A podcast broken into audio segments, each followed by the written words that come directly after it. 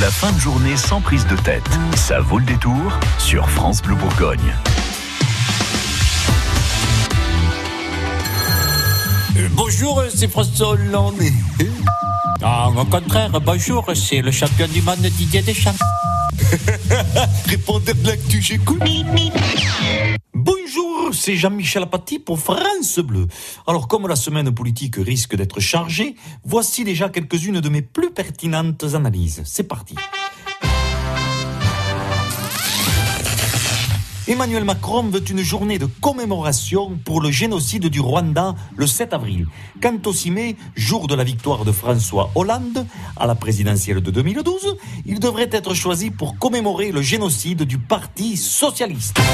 Toujours pas de solution pour le Brexit au Royaume-Uni. La reine d'Angleterre reste un pied en Europe, un pied en Angleterre. Du coup, quand les marins qui traversent la Manche lèvent la tête, ils peuvent apercevoir les antiquités égyptiennes. Le gouvernement annonce le lancement de la cantine à 1 euro. Chouette Dans certains quartiers de Paris, avec une semaine de repas à la cantine, on pourra se payer un café. Gilets jaunes.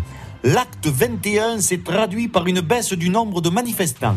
Pour samedi prochain, il y aura quand même une augmentation du nombre des policiers pour l'acte 22, v'là les flics. Restitution du grand débat. Les Français qui veulent payer moins d'impôts sont partagés sur le référendum d'initiative citoyenne. Bref, ils ne sont pas pour le RIC, mais ils ne veulent pas que ce soit eux qui raquent. Étonnant, non?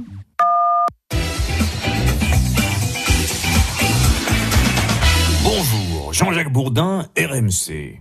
Alors hier, 8 avril, c'était donc la journée de restitution du grand débat où le Premier ministre a exposé toutes les doléances des Français qui, bien entendu, réclament surtout du pouvoir d'achat.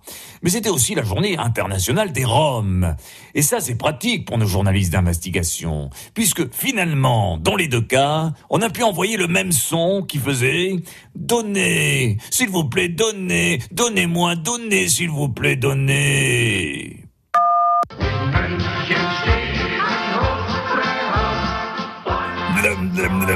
Bonjour, n'est-ce pas?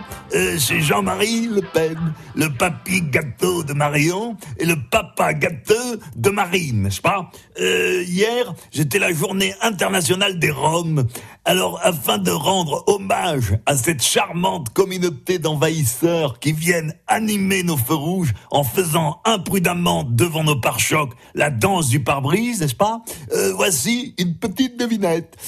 Pourquoi les Roms ne jouent jamais à cache-cache. Eh bien, parce que quand ils sont cachés, euh, personne ne va les chercher, n'est-ce pas?